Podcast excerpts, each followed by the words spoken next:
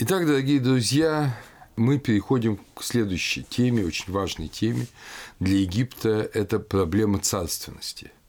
Проблема, можно сказать, священной политической власти, священной политии, как сказали бы греки. О том, что в конце четвертого тысячелетия появились первые государства, об этом мы с вами говорили на первой лекции. Но эти государства на Переднем Востоке, Месопотамия, Египет, они были монархиями. Э, в них был один правитель. Э, другое дело, что в Месопотамии мы знаем наверняка, возможно, и в Египте был некий народный совет, э, некое вече, которое принимало решения. Функции правителя были другие. И вот здесь мы с вами подходим именно к проблеме царственности. Что же такое была царственность для Египта? Во-первых, надо сказать, что часто ученые до сих пор говорят вещь, которую, э, по-моему, впервые сказал Аристотель, но сказал как общее мнение. Аристотель сказал следующее в своей книге э, «Политика». Он писал, люди, имея одного царя, вообразили, что и боги должны управляться одним царем. И о богах говорят, что они состоят под властью царя, потому что люди, отчасти еще и теперь, отчасти в древнейшие времена, управлялись царями. И так же, как люди уподобляют внешний вид богов своему виду, точно так же они распространили это представление и на образ жизни богов. То есть мысль Аристотеля предельно проста. У людей Монархия, следовательно, единобожие. Один Бог. И надо сказать, что многие египтологи до сих пор говорят, что до начала третьего тысячелетия до Рождества Христова в Египте не было единобожия по той простой причине, что не было единой монархической власти.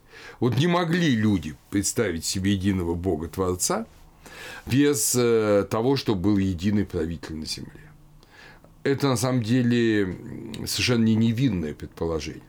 Ведь не надо забывать, что человечество существовало до монархии, до государственности не одну, не две тысячи лет, а миллионы лет.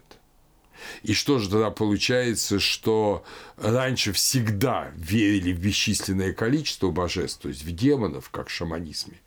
И только монотеизм – это результат э, монархии, политической монархии. По всей видимости, это предположение неверно. И неверно оно не потому, что мы прослеживаем следы единобожия в более ранние времена.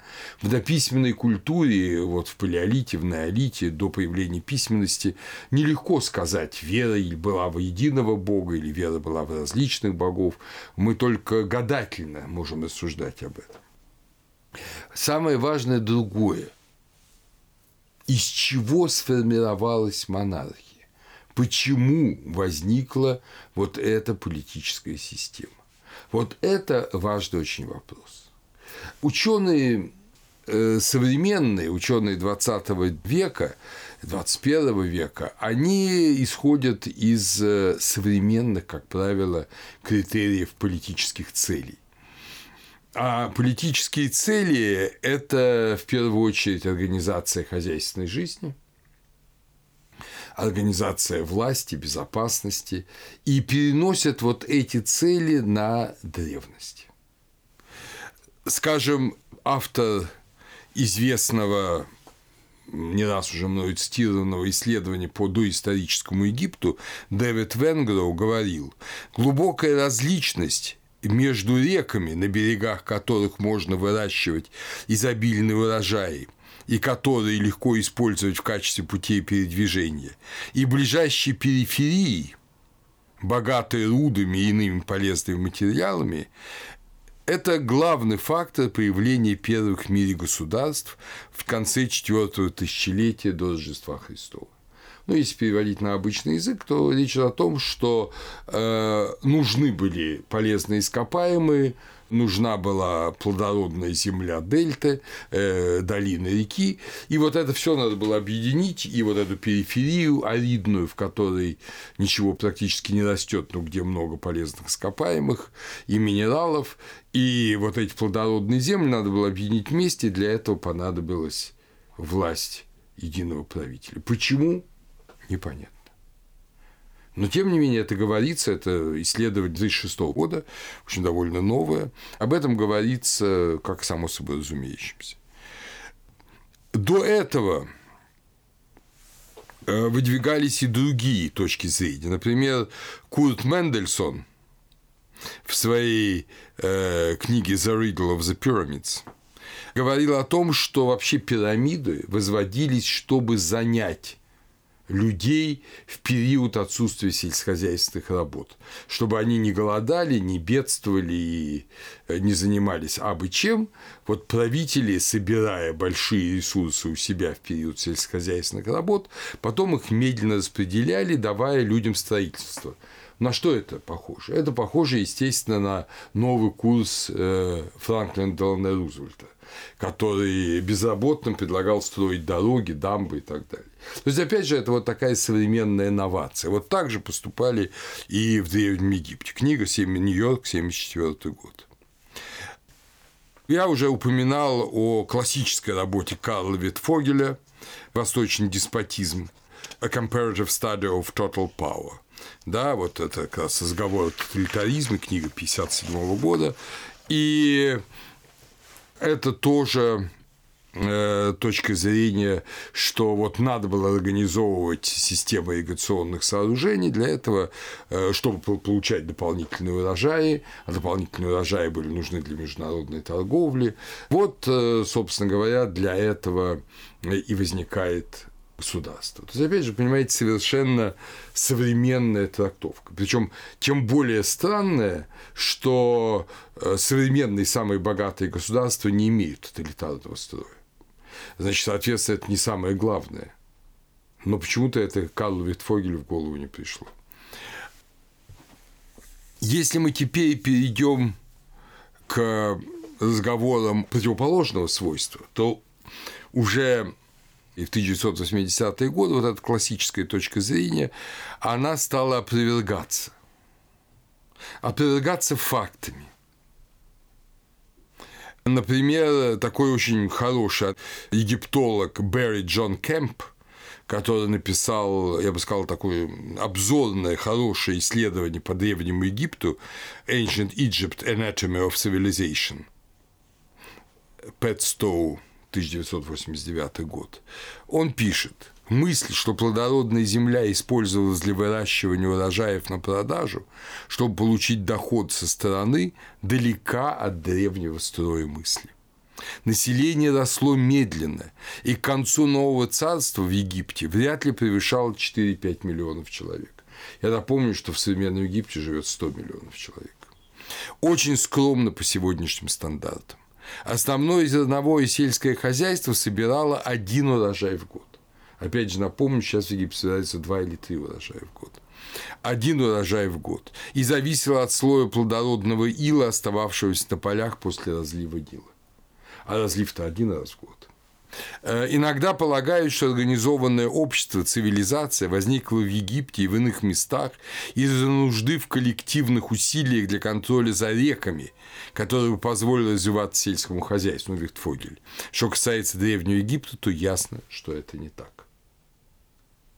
Вот это суждение современного высококлассного специалиста. Э, не египтолог, но специалист по вот, предысторическим обществам Энтони Бонанно на конференции на Мальте в декабре 1988 года «Религия и общество» в доисторическом Средиземноморье отмечал – в прошлом имелась тенденция приравнивать неолитическое сельскохозяйственные общины к эгалитарным, то есть сообществам, где есть равенство, к эгалитарным сообществам, в которых социальное ранжирование невелико или вовсе отсутствует.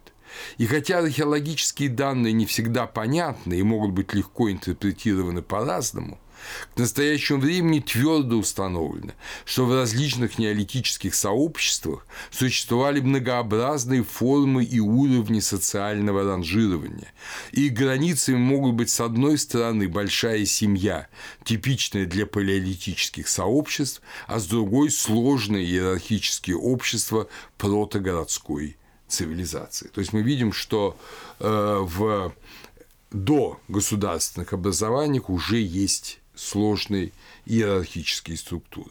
И, наконец, самое последнее – это так называемый городской взрыв. Опять же, мы до конца не знаем, почему он произошел. Ученые строят разные догадки.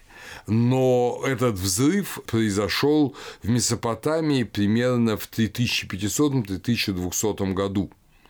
В Нижней Месопотамии количество деревень увеличилось с 17 до 112 по подсчетам Роберта Адамса. Городков с 3 до 10 и появился первый город, полноценный город Урук. Словом Ур вообще стали обозначать слово город э, в Шумере.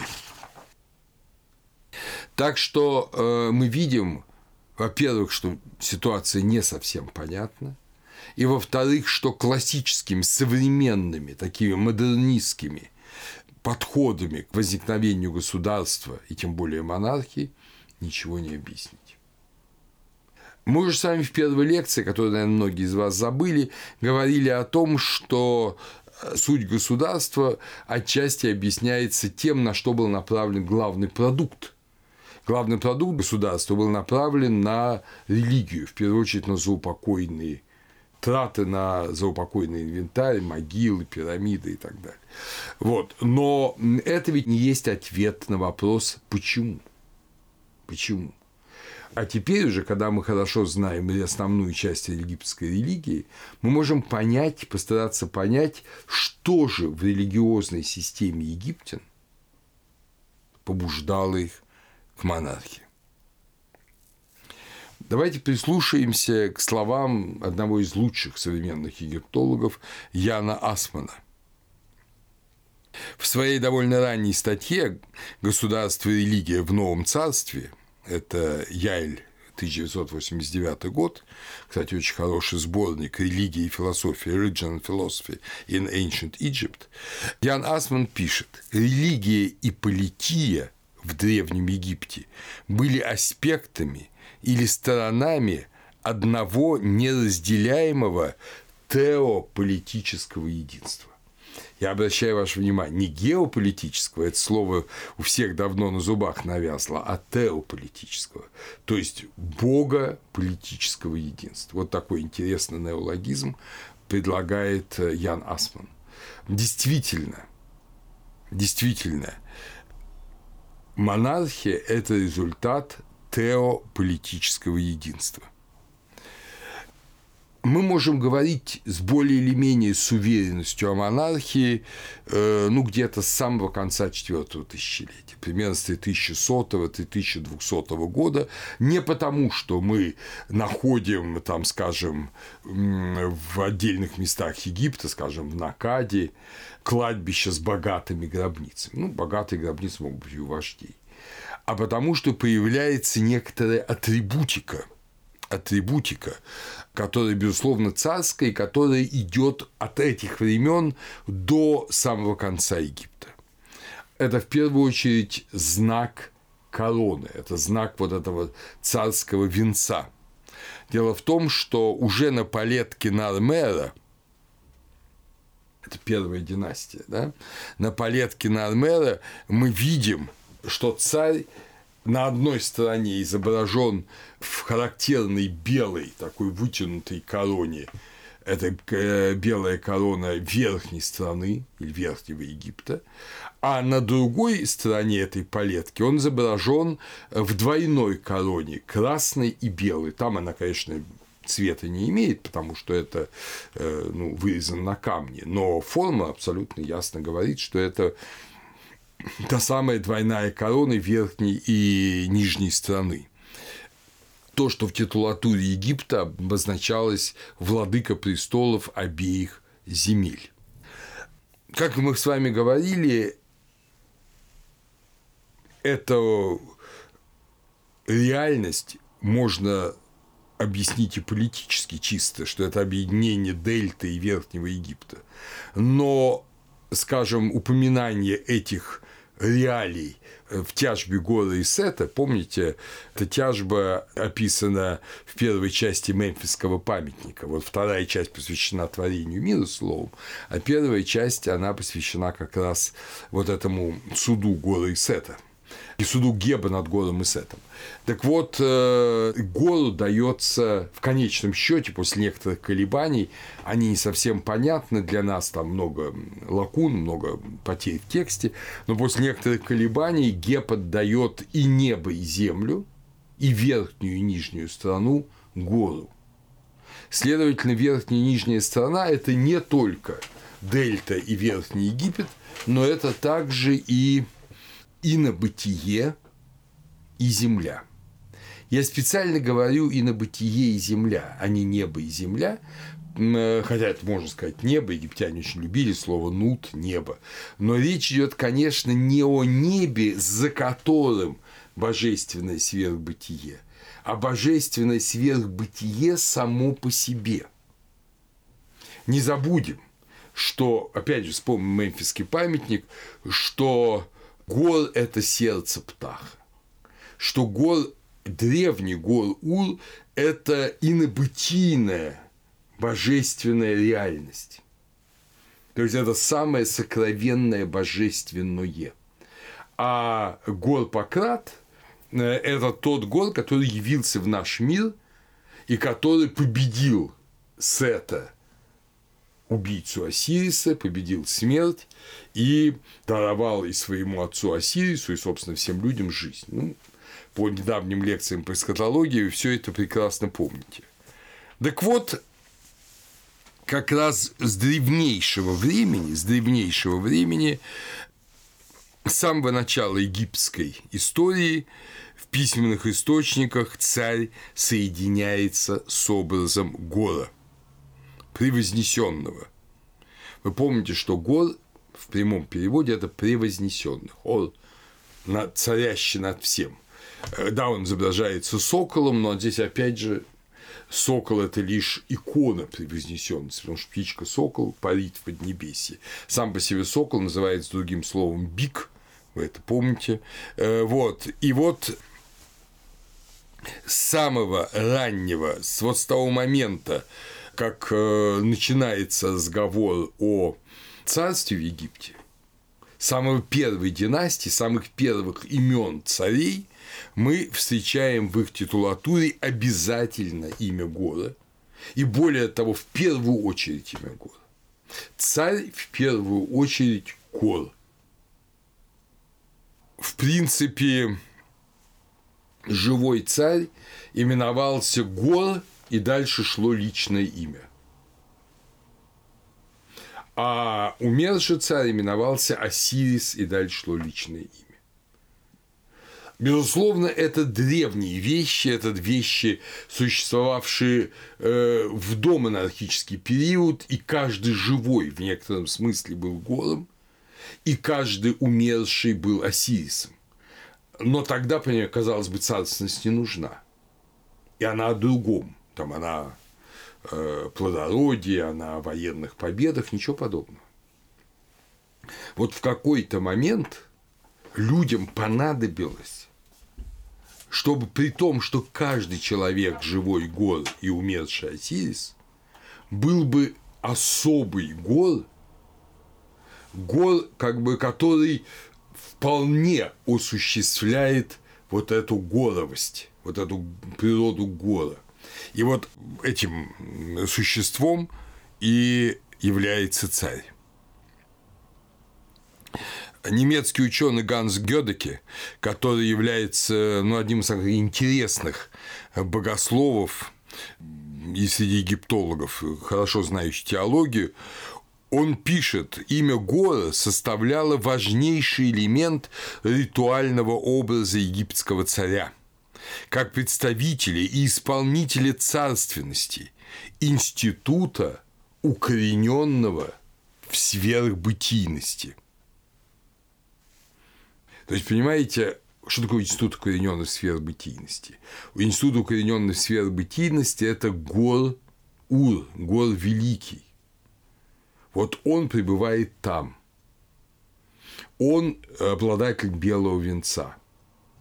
Это тот гор, которым творится мир. А красный венец – это образ гора, который здесь, на земле. Э, образ гора нижней страны. И царь, соединяя две этих позиции, он тем самым соединяет сверхбытийное и земное. Соединяет для чего? Забегая вперед, скажу для того, чтобы открыть людям, своим верным подданным, путь в божественное сверхбытие.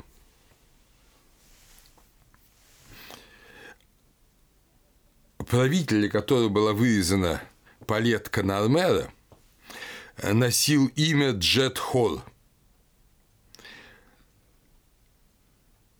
Тот же Гёдеки говорит, что это не гор-змея, как иногда переводят, а это не что иное, как джет, как воплощение гора. Мы знаем, что джет – это так называемый столб Осириса.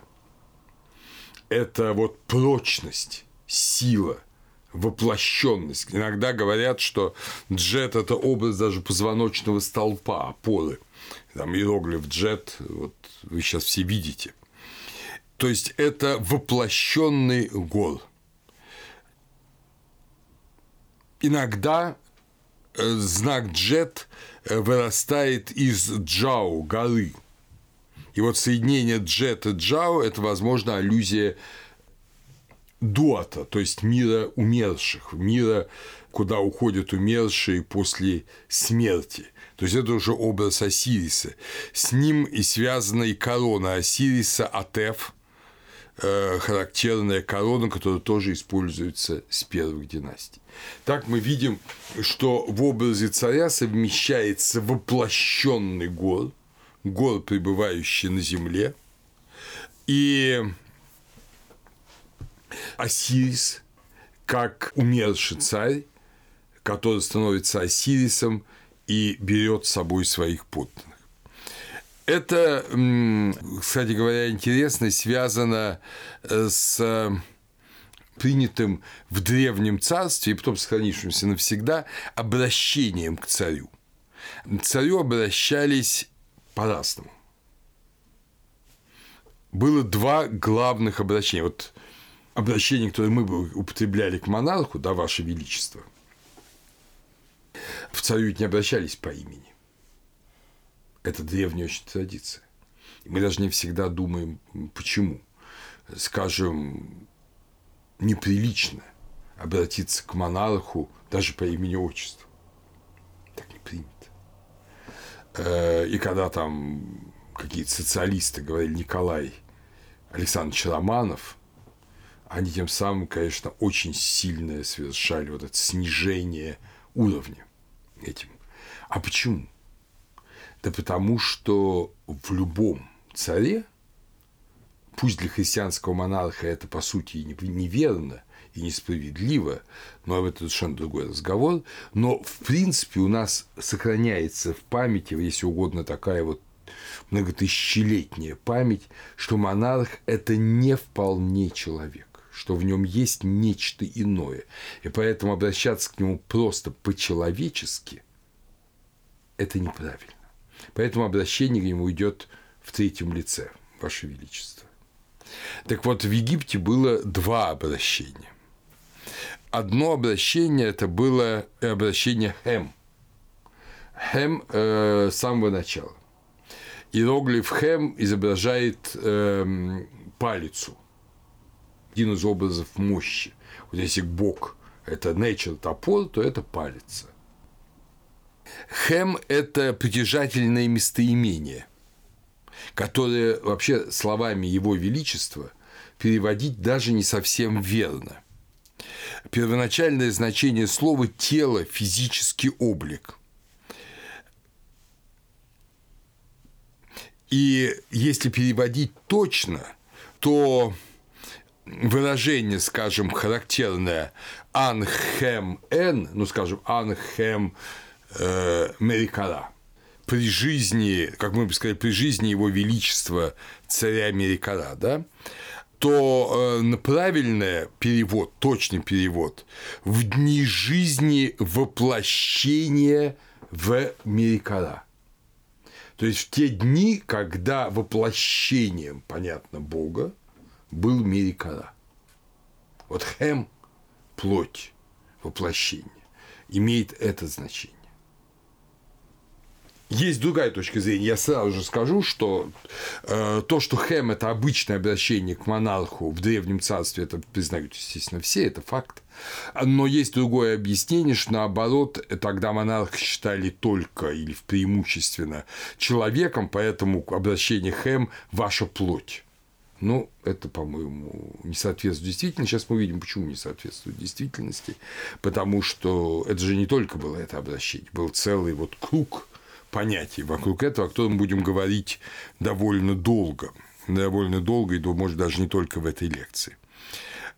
Вот интересно, что Генри Франкфурт, который написал лучшую, наверное, работу о э, монархии в Древнем Египте в Месопотамии, and the Gods, он э, говорит о том, что имена конкретных царей в Древнем Царстве имели смысл только для развлечения последование воплощения.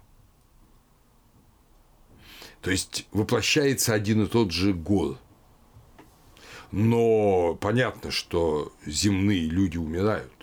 И поэтому один меняется на другого. Но это последовательность воплощений. Вот этот первый очень важный момент. Второй – это появление так называемого, значит, с голом мы поняли, что вот, да, было второе обращение, оно э, появляется немножко позже, 4-5 династии.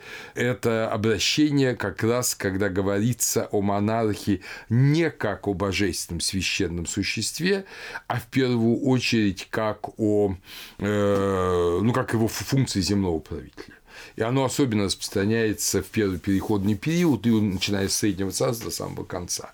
Это эм, NC или NCB.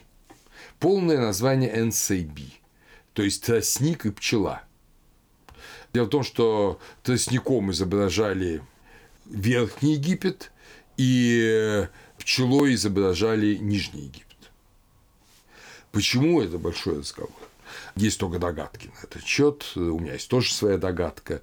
Тростник – это поля тростника, поля Иалу, то есть мир умерших, а пчела собирает с цветов этого мира э, мед и, соответственно, как бы, а мед это древнейший священный образ, еще доисторический. Вот, э, опять же, долго говорить почему. И поэтому это вот нижний мир. Нижний мир кстати говоря, мир умерших, мед он связан с миром умерших, потому что цветы растут из земли, соответственно, как бы из тела умерших собирает пчелы превращают благоуханный мед, вот эту пыльцу, понимаете. То есть это здесь огромный, огромный ряд таких аллюзий. Но как бы там ни было, верхний Египет – это тростник, нижний э, Египет – это пчела. Вот, э, и употребляется или полное обращение «энсеби», или «энси» или «несут», «несут».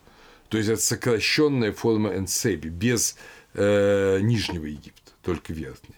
Несут.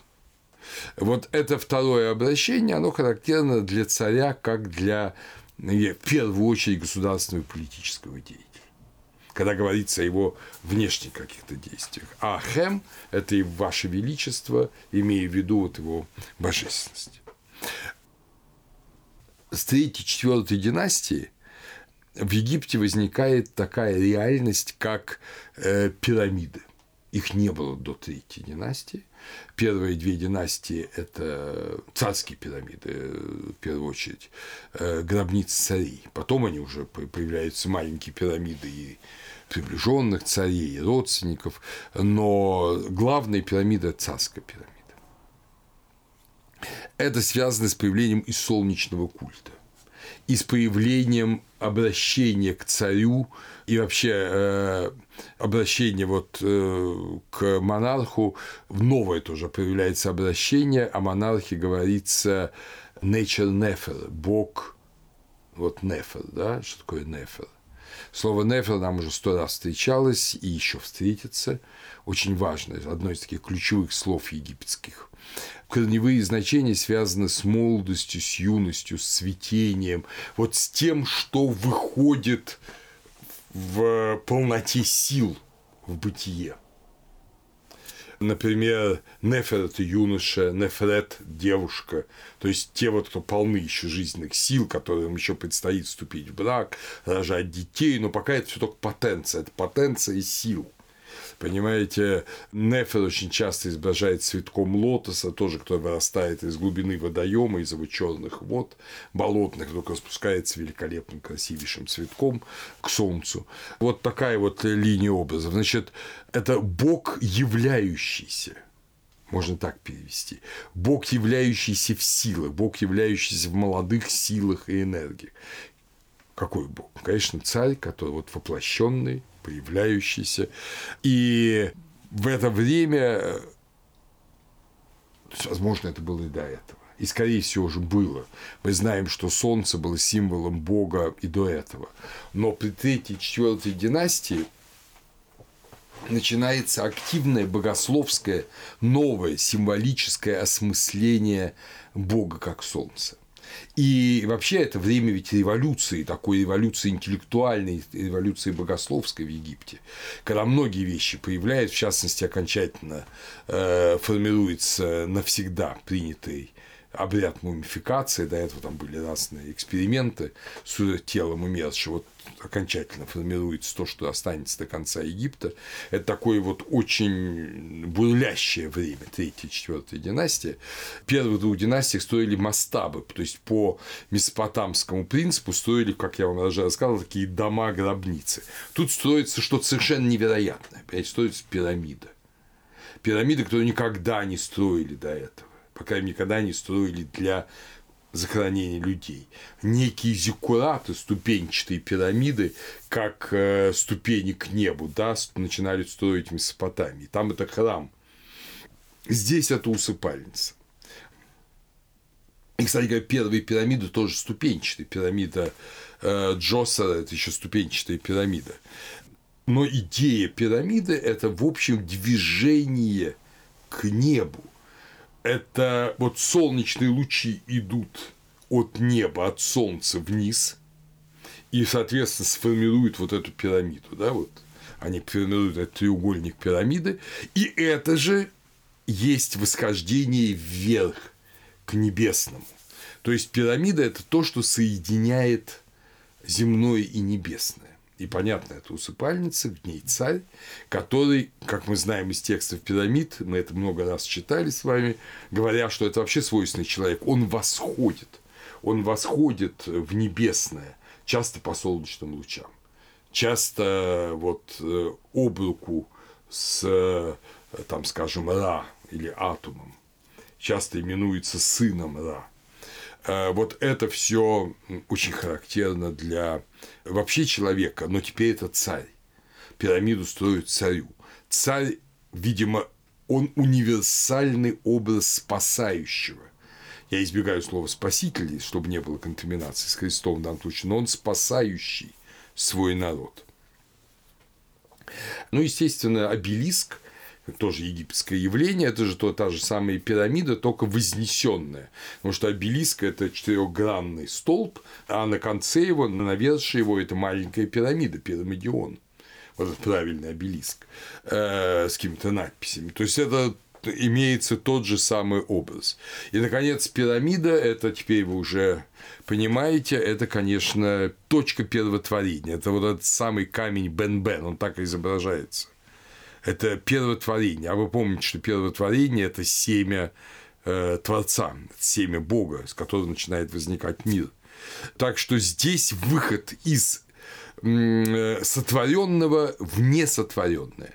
И опять же, функция царя, которая покоится в пирамиде, очень важная функция царя – это быть связующим звеном между сотворенным и несотворенным. Э, как раз э, для этого времени, вот для четвертой династии, характерны э, статуи, ну, особо известна статуя Хефрена, да, Хафра, царя, которого это статуя, где его голову своими крыльями охватывает божественный гор сокол, и голова сокола над головой царя. То есть мы видим вот это единство. Эту, кстати говоря, иллюстрацию избрал Фрэнкфурт обложкой своей книги. То есть это вот некое единство божественного года и его воплощение в конкретном царе. А чуть позже, при пятой династии, появляются солнечные храмы, как считают ученые, первые незаупокойные храмы. Храмы, где поклоняются солнцу. Кажется, что поклоняться солнцу? Вот он над головой, кланяйся сколько хочешь. Но очень важно вот создание структуры, которая бы вот была бы такой же пирамидой, но как образ молитвы не для того, чтобы там находился умерший царь, но чтобы все могли молиться, и поэтому главная структура солнечного храма пятой династии, он более-менее сохранился в Абу-Гурабе, но, видимо, главный такой храм был в Гелиополе, он просто не сохранился.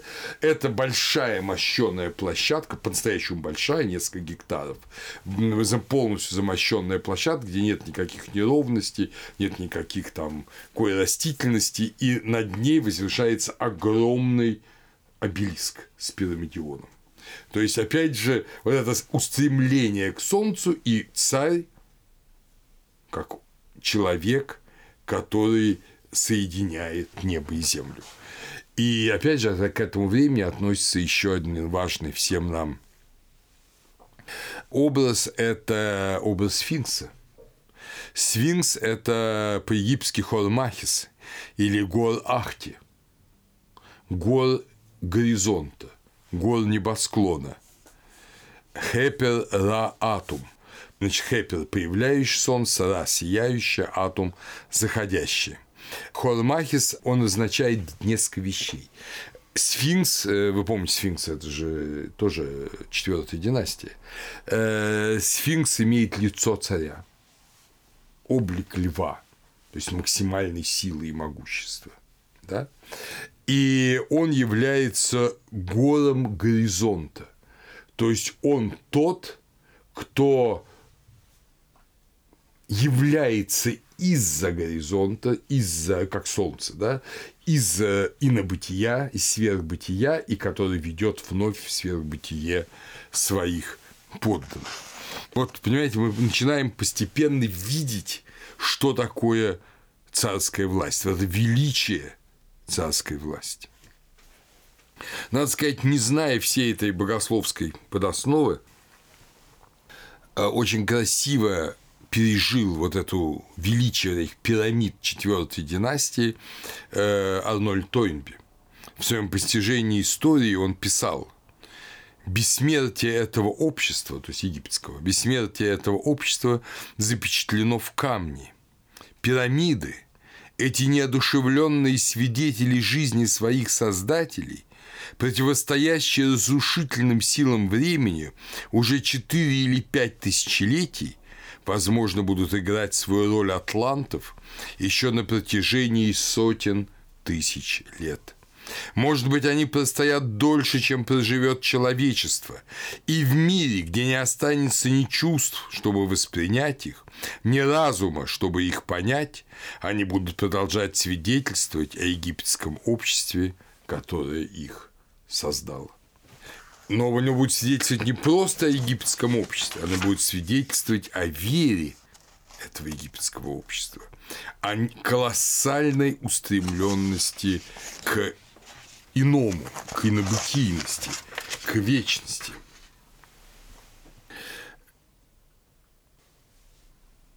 По представлениям древнего царства, как мы видим из царских заупокоенных текстов, здравствующий царь считал, сейчас мы эти тексты будем разбирать, считался и человеком, и Богом. И только когда он умирал, он становился вполне богом. Так считает Моренс, Зигфрид Моренс. Но реальность еще более непростая. Именно с четвертой династии, я уже вам говорил, оформляется учение о двух телах царя, которое сохраняется на всем протяжении Египта. Одно тело – это вот это хем, воплощение божества, а второе же, как бы второе тело – это его человеческое тело, эм, которое обозначается термином «нисут». В текстах пирамид есть такое э, высказывание. Это параграф 483б текстов пирамид. Ра – вождь двух инат, вождь же рехит нефертум. Рехит мы еще сейчас будем говорить, это очень важно, это очень важное понятие. Но вот именно важно то, что четвертая династия, она смещает категории Гора и Осириса, добавляя к ним Ра. Не то, чтобы этого не было раньше, но раньше была важна вот в первую очередь только сатеологическая роль царя. Как Гор он побеждает Сета и воскрешает Осириса. Вот в этом была главная функция царя при первых династиях. Царь Э, победитель смерти. Как мы чуть позже об этом будем говорить. Это может быть и в каких-то внешних вещах, там, в военных походах, но это не самое главное. Как царь побеждает смерть, э, причем смерть для всех своих подданных побеждает, как он освобождает своих подданных от э, вот этой бремени смерти, мы будем говорить чуть позже.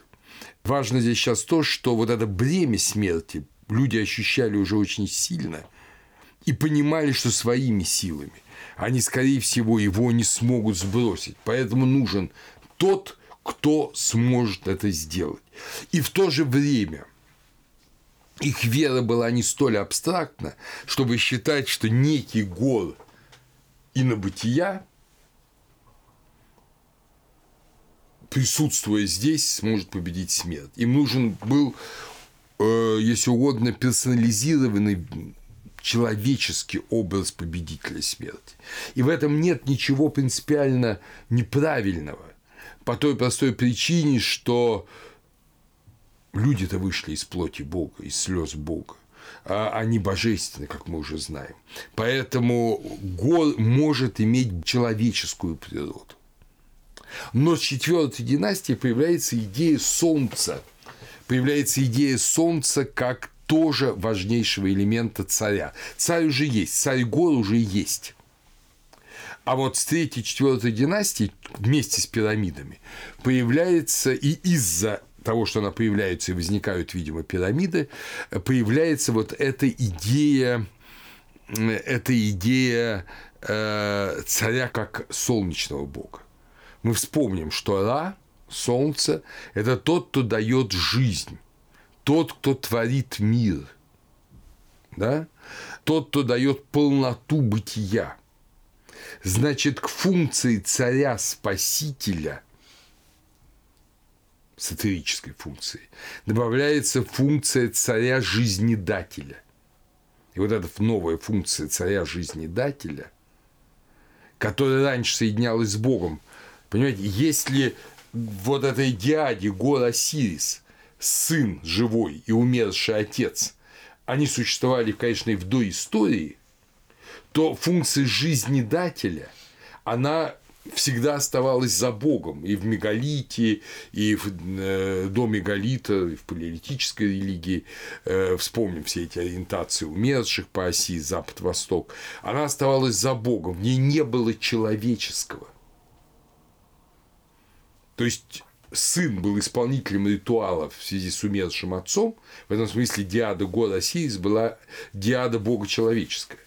А податель жизни, творец мира, это была чисто божественная категория. И вот очень быстро, ну, примерно за 300, ну максимум 500 лет существования государственности к функции царя, первоначальной функции царя, как совершенного сына, как сына, если угодно, всех умерших египтян, добавляется функция царя-жизнедателя. С чем это связано? С тем, что люди сами видели, как велика фигура и роль царя. Царь действительно подобен Богу э, в своих приказаниях, в своих устроении жизни. Он э, не только совершитель ритуала, я напомню, что все священные действия в Египте совершались от имени царя. То есть все жрецы были лишь представителями царя. Единственным жрецом был царь, потому что он гор. Э, вот. Но люди увидели, что действительно весь мир устраивается царем. И функция вот этого жертвы за умерших приносит царь Осирис или царь Анубис первоначально жертву там за такого-то умершего, это обычная жертвенная формула, дополняется функцией царя устроителя жизни, царя космократора, то есть царя управляющего космосом, и даже царя как Творца мира. Мы увидим, что позднее эта идея тоже появится. Отсюда вот это уже при пятой династии, да, отсюда вся эта солярная символика пирамиды, пирамидионы, сфинксы и так далее. Отсюда и формула вот шестой династии Ра – вождь двух Энеат, вождь Жерехит Нефертум. То есть Ра – повелитель двух э, инеад богов, то есть повелитель инобытия. А кто же такие Элохит? Элохит имеет много значений. Это человек как таковой. Элохит можно назвать человек, как Ремич, как э, синоним Ремич. Элохит – это я боюсь прямо использовать это слово, но, в общем, это земной человек-грешник, в отличие от праведников. Это диада пат рехит. Пат – это праведники, или их иногда переводят как аристократы, а рехит – это как грешники, или как переводит Фолкнер неудачно словом плебс иероглиф рехит э, очень характерен. В большинстве случаев, ну, это всегда птица, это всегда птица. Э, и это понятно нам уже, мы уже хорошо знаем египетскую религию и понимаем, что птица – это то, что предназначено к полету, то, что предназначено небу, человек предназначен небу. Но в большинстве иероглифических изображений рехит – это птица с переломанным крылом, с волочащимся крылом, который взлететь не может. Да, она предназначена для полета, но она неисправна для полета. И неисправна она из-за своих грехов. И именно их предводителем является Нефертум. Имя Нефертум – это Нефер, тот самый цветущий, являющийся и тем полнота, отсюда атум, цветущая полнота. Вот теперь мы видим еще один аспект э, царского как бы служения, что царь потому-то и появился, что у птиц переломно крыло что люди ощущают, что они сами взлететь не могут. Им нужен тот, кто им поможет взлететь. И поэтому-то вот это речение 483б параграф, оно же вот, эта формула хорошо известна, египтологи часто приводят, но перед ней же еще существует фраза «Я гелиополиец, ну, рожденный в Воне, в Гелиополе, я гелиополиец, рожденный в Гелиополе, значит, ну, естественно, по-египетски это он.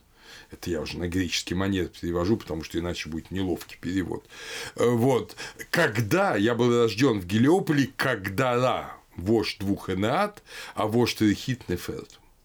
То есть царь рожден в этом месте творения мира, вот Гелиополь, это же там же Бен-Бен, да, когда богами управляет Ра, он вождь двух энат, двух девятириц, а э, вождем вот этих несчастных с поломанным крылом существ, людей, является Нефертум. Он сам. он сам. В данном случае Нефертум – это сам царь. И очень-очень рано э, вот эта солнечная символика победителя и творца, воссоздателя жизни – из атом, это же полнота, да, тоже образ солнца, воссоздателя правильной жизни. Вот здесь жизнь испорчена, поломана, конечно, самими людьми. Ну, может быть, духами, неважно в данном случае. Но ее он воссоздает, исправляет. Поэтому, например, когда мы уже знаем, как ритуал, мы знаем царский ритуал, очень нового царства, начиная с Санусерта, но ясно, что это очень древний ритуал. И мы видим, что коронация царя, восшествие царя на престол происходит при восходе солнца. И тот же глагол «хепер» используется и для восхождения царя на престол, и для появления солнца на восточном горизонте. А что такое солнце на восточном горизонте? Солнце, которое дает жизнь, да, которое вот восходит и из тьмы небытия, когда ничего не видно, когда холодно, когда ничего не растет, вдруг появляется солнце, и тепло, и свет, и жизнь, и, собственно, то же самое царь. И э, в более позднее время об этом говорится прямо.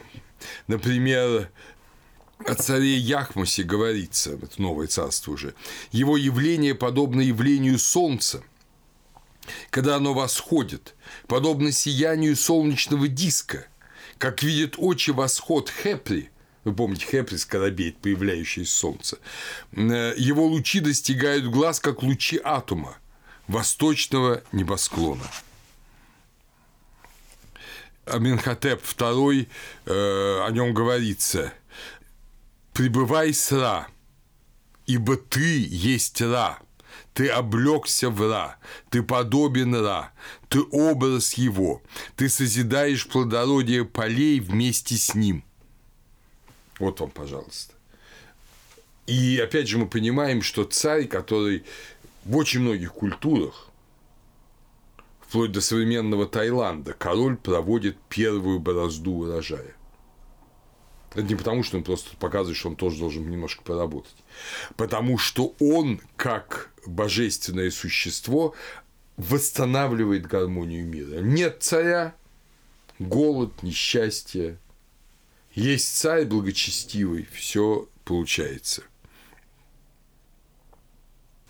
О том же царе Яхмусе говорится, один на небе, Оампет Сеннеу, другой на земле. Ташепер и Аму. Хеджчут. Один на небе, другой на земле. Его величие творит сияние. О III говорится «истинный Бог, равный Ра, озаряющий обе страны». Равный Ра – это имеется в виду, что вот ты здесь на земле делаешь то, что Ра делает всюду и делает всегда. Э, озаряющий обе страны, подобно обитателю небосклона. Владыка лучей света, подобно солнечному диску, который все прославляют. Аменхотеп III пребывающий в образе Хепри, сияющий, как владыка небосклона. Это Хатшепсут. То есть глагол хепер – становиться, приходить в бытие, он очень, очень присущ царю. И по мнению такого шведского исследователя Биркстома, э, что качество царя как солнце связанный с образом его К. У царя, так считают некоторые, причем в множественном числе, у царя Кау Бога, Каура. Царь – это Каура.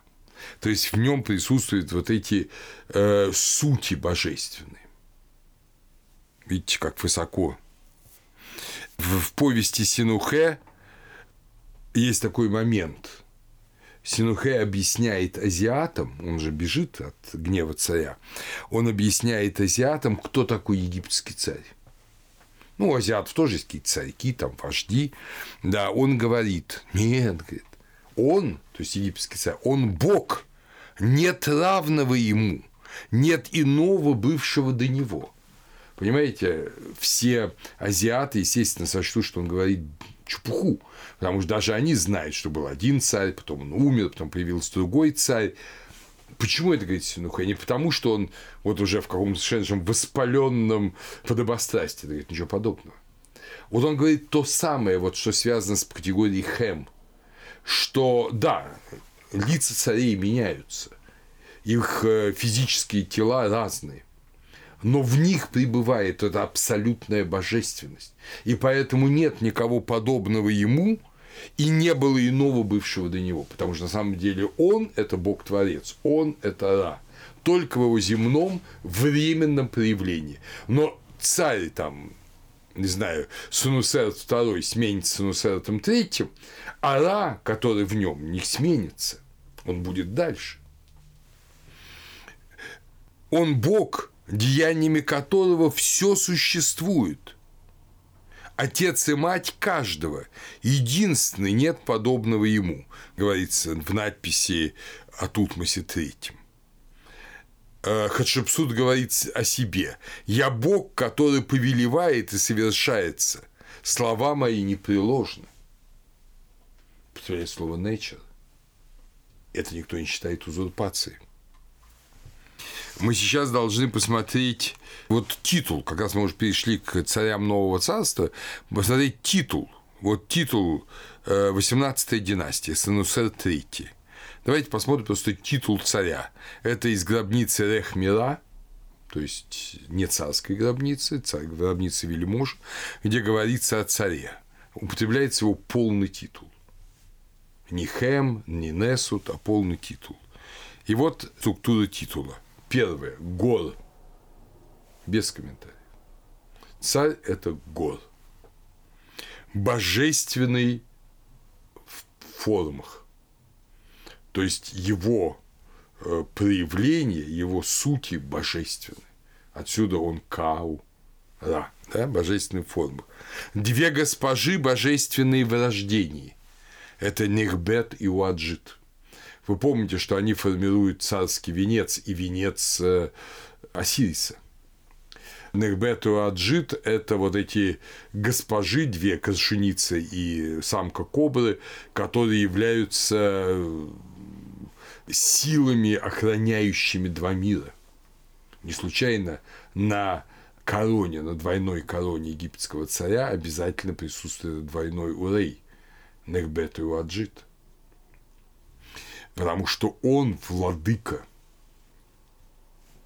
обоих земель, и он уничтожает всякое зло, всякую демоническую силу, всякую человеческую злую силу, которая не против него направлена, как человека, а против него направлена, как гора.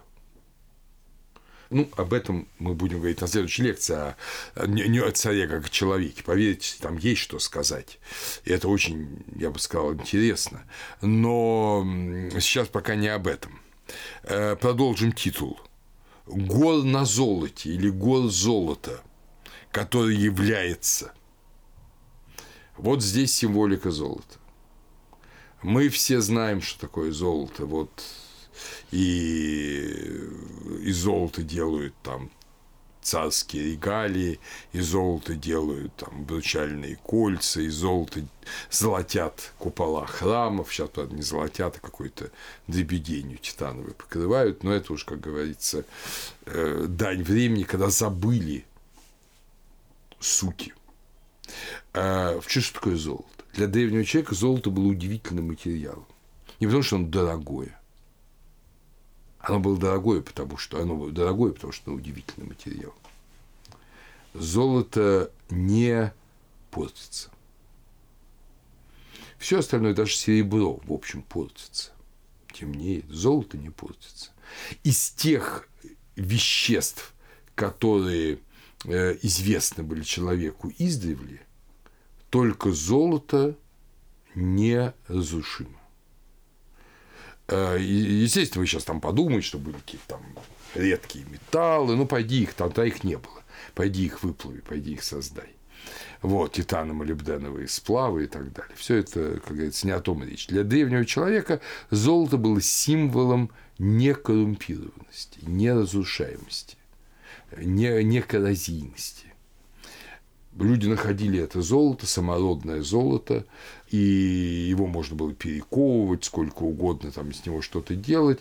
Э, да, менялись формы, а сама по себе оно не портилось.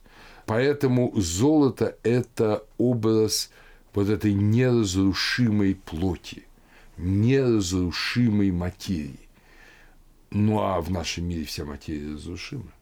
И человек разрушим, и понятно, там все гниет, все портится, все рассыпается, иссыхает и так далее. Это, видите, говорю, использую египетские реалии, потому что в египетском э, климате не все гниет, но все иссыхает и разрушается. А золото не разрушается. Поэтому золото – это образ божественной плоти. Поэтому гор на золоте, гор золота – это то, что ты не просто гор, но ты, будучи воплощенным хэм, ты божественен в своем воплощении. А что это означает? Это означает, что твоя плоть, именно плоть, божественна. И как твоя божественная плоть, она является э, ну, упованием всех остальных людей. То есть, соединяясь с плотью царя, люди надеются обрести вот это божественное естество. Понимаете, это всем нам, христианам, совершенно понятно, ведь мы же, собственно говоря, причащаясь тела и крови Христа, мы надеемся обрести его природу. Ну, и египтянин сказал, это золотая природа плоти. Понимаете, и, в общем, я думаю, что он бы не согрешил бы здесь. Вот, и вот этим образом года на золоте, года золота, вот это была одна из обязательных формул. Причем, видите, он год золота, который является, то есть он вот хепру, то есть он не просто вот такой где-то там вы на бытии, но он явился нам, явил нам неразрушимую плоть. Вы знаете, что христианские богословы очень много спорили о том, э, плоть э, Христа, вот воплощенного Христа, она разрушима или неразрушима. Ну, то есть, грубо говоря, вот если у Христа порезан палец, кровь будет разрушаться, вытекшая из пальца, или не будет? Но большинство решило, что будет разрушаться. Но самое это главное другое, что его плоть не истлела, а воскресла. Воскресла. Совершенно сияющая плоть, да? Она воскресла. Вот, и она стала иной, но она воскресла. И поэтому его не узнали его не узнала э, ближайший к нему человек, Мария Магдалина, не узнали, да, Лука и Клеопа по дороге в Амаус, э, вот, потому что он стал другим, но он был тот же. Да? Вот эта вот идея золотой плоти, она и тут есть. Итак, потом уже только идет Энсеби, вот этот э, тростник пчела, то есть владыка верхнего и нижней страны, Каура, то есть сутира, это все в титуле, являющиеся в славе. Каура, являющийся, вот что такое царь. Ра – это творец мира, да?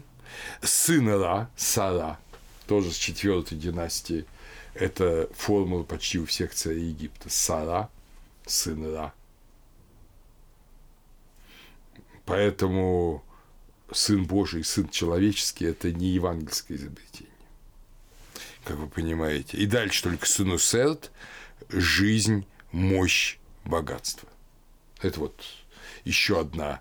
Э, это уже не формула, а это не обращение, а вот эта жизнь, мощь, богатство, да будет он жив, невредим и здрав, это обычное вот добавление к имени. То есть, когда произносит имя царя, там, или вот личное имя, обязательно это человеческое имя, обязательно добавляется в эту форму, да, будет он. Она, это, кстати, сохранилось э, в исламе. Как вы знаете, что пророк Мухаммеда нельзя сказать просто пророк Мухаммед. Обязательно благословен, будет благословенное имя его. Вот, собственно говоря, примерно то же самое. Такое обязательное благословение. Без него нельзя. Это, не, это неприлично. Вот, э, собственно говоря, такова титулатура царя. А тут Масипером Хатшепсут говорит, он великий бог, Нечер А, владыка венцов миллионов царей. Ну, пусть в этом преувеличение, но речь о том, что он единственный царь. Неберджер, повелитель вселенной, повелитель четырех. Это один из титулов тоже египетского царя, довольно поздний, но он употреблялся широко. Повелитель вот всего, повелитель всего. Он употреблялся и к Богу, и к царю. Но он великий Бог. То есть, понимаете, египтянин не сомневается, по крайней мере, он говорит постоянно, он не сомневается в том, э, что он великий Бог. И в то же время – и в то же время мы встречаем совершенно другие формулировки. В папирусе Харис, так называемом завещании Рамзеса III, мы читаем «Я был царем на земле, повелителем человеков. Ты возложил венец на главу мою». Он обращается к Ра. «Ты утвердил меня на престоле отца моего, как ты сделал для Гора, сына Осириса. Я не нарушал, Техи, я не нарушал твоих повелений в отношении того, что должно мне делать. То есть вы видите, что он как достойный сын говорит, что он во всем слушал своего отца. Помните, я вам читал знаменитую Максиму Птахотепа, где говорится, что хороший сын, он во всем следует воле отца, если сын не следует воле отца, он тебе не сын, ты забудь о нем, это вообще все. Вот, вот здесь мы видим царь совсем, да, он великий Бог, да, он Ра, да, он гор, и в то же время он послушный сын своего божественного отца. Он исполнял его волю – царь Пианхи, это 25-я династия, говорит, «Ничего не творил я без него. Это он повелел мне сделать так». То есть царь не сам от себя, что хочу, то и ворочу, потому что я Бог, но потому что он во всем следует воле Отца. Так же, как год следует воле Осириса. Да, он спаситель своего отца, но одновременно он и исполнитель его воли – на стеле избрания царя Аспелты Напата говорится, «Ничего не творили мы, не сыскав воли твоей. Ты наш вождь, Сэшем Н. Ты наш вождь».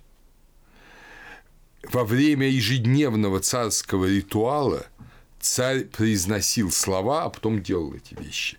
«Я целую землю, я обнимаю Геба».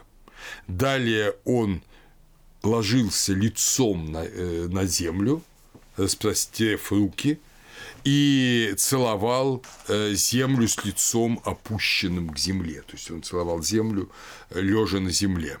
Это ритуалы храма Сети I в Абидосе. Они описаны в берлинских папирусах 3055, 3014, 3053. Найдены статуи раннего Среднего Царства и 18 династии, где царь совершает вот это проскинезу, то есть целует землю они должны рассматриваться, пишет Фишер, который специально посвятил э, статью вот этим э, статуям, царским статуям, лежащим ниц, они должны рассматриваться как соответствующие институту священной царственности. То есть царь не просто повелевает, он не просто на престоле, но он одновременно и обнимает землю, любит ее и служит ей, что очень важно. Уже в пирамидах текстах пирамид э, в 760 параграфе, это речение 422, эти речение сохранилось в трех пирамидах Пепи I, Мерендра и Неферкара. Э, формула «Да наследует сын твой», значит, умерший царь, да, умерший царь уже восходит в инобытие, ему произносится пожелание. Да наследует сын твой престол твой на земле, обладая званием Иру твоим, и довершит он то, что прежде желал совершать ты, когда пребывал во главе всех живущих в соответствии с повелениями Ра. То есть вы видите, что вот царь меняется, один уходит в вечность, другой ему наследует на земле, э, но в соответствии с повелениями Ра, Бога Великого, Nature А. То есть э, царь не может ничего творить не в соответствии с волей Бога. Тоже очень важно. Потому что кто творит вне соответствия с волей Бога? Я уверен, что вы уже мне ответите. Ну, конечно, Сет. Вне соответствия с волей Бога он убил Осириса. Царь, который поступает не в соответствии с волей Бога, он не гор, он Сет. И понятно с функцией как раз э, в стеле сфинкса Тутмоса IV, вот характерная тоже есть надпись «Возри на меня, вишь тьмя, сын мой Тутмос», обращается сфинкс во сне к царевичу. Дело в том, что царевичу еще наследнику престола приснился сон, и он о нем написал стелу. Вот сфинкс обращается во сне к царевичу. «Возри на меня, вишь тьмя, сын мой Тутмос, я отец твой, Хармахис, Хеприраатум, который даст тебе мое царство на земле, поставит тебя во главе всех живущих». Вот она формула царства. Это царство Бога на земле – а ты его воплощение. И вот это, это вот самое главное. И связующее звено – это, конечно, К. Потому что царь, он осуществляет суть Бога через себя – Но перестает ли при этом царь быть человеком? Нет, конечно, не перестает. И это вот следующая проблема. Царь остается человеком в том, что он, как и Бог, как и каждый из нас, царь свободен. Ему дается великая сила. Тогда, когда египтяне и, может, не только египтяне, но мы сейчас говорим о Египте, когда египтяне почувствовали, что они сами не справляются со своим вот высоким призванием быть голым в отношении своего отца Осириса, что они слишком грешны, плохи, они выделяют, видимо, наиболее совершенного, чтобы он был голым для всех. И поэтому он за всех приносит жертву. Не просто каждый сын за своего отца, а он приносит жертву за всех. Но он должен быть совершенен. Ему вменяется это совершенство как акт его свободы. Ему даются особые дары, чтобы он был совершенен. Следует ли царь это? Об этом мы поговорим на следующей лекции.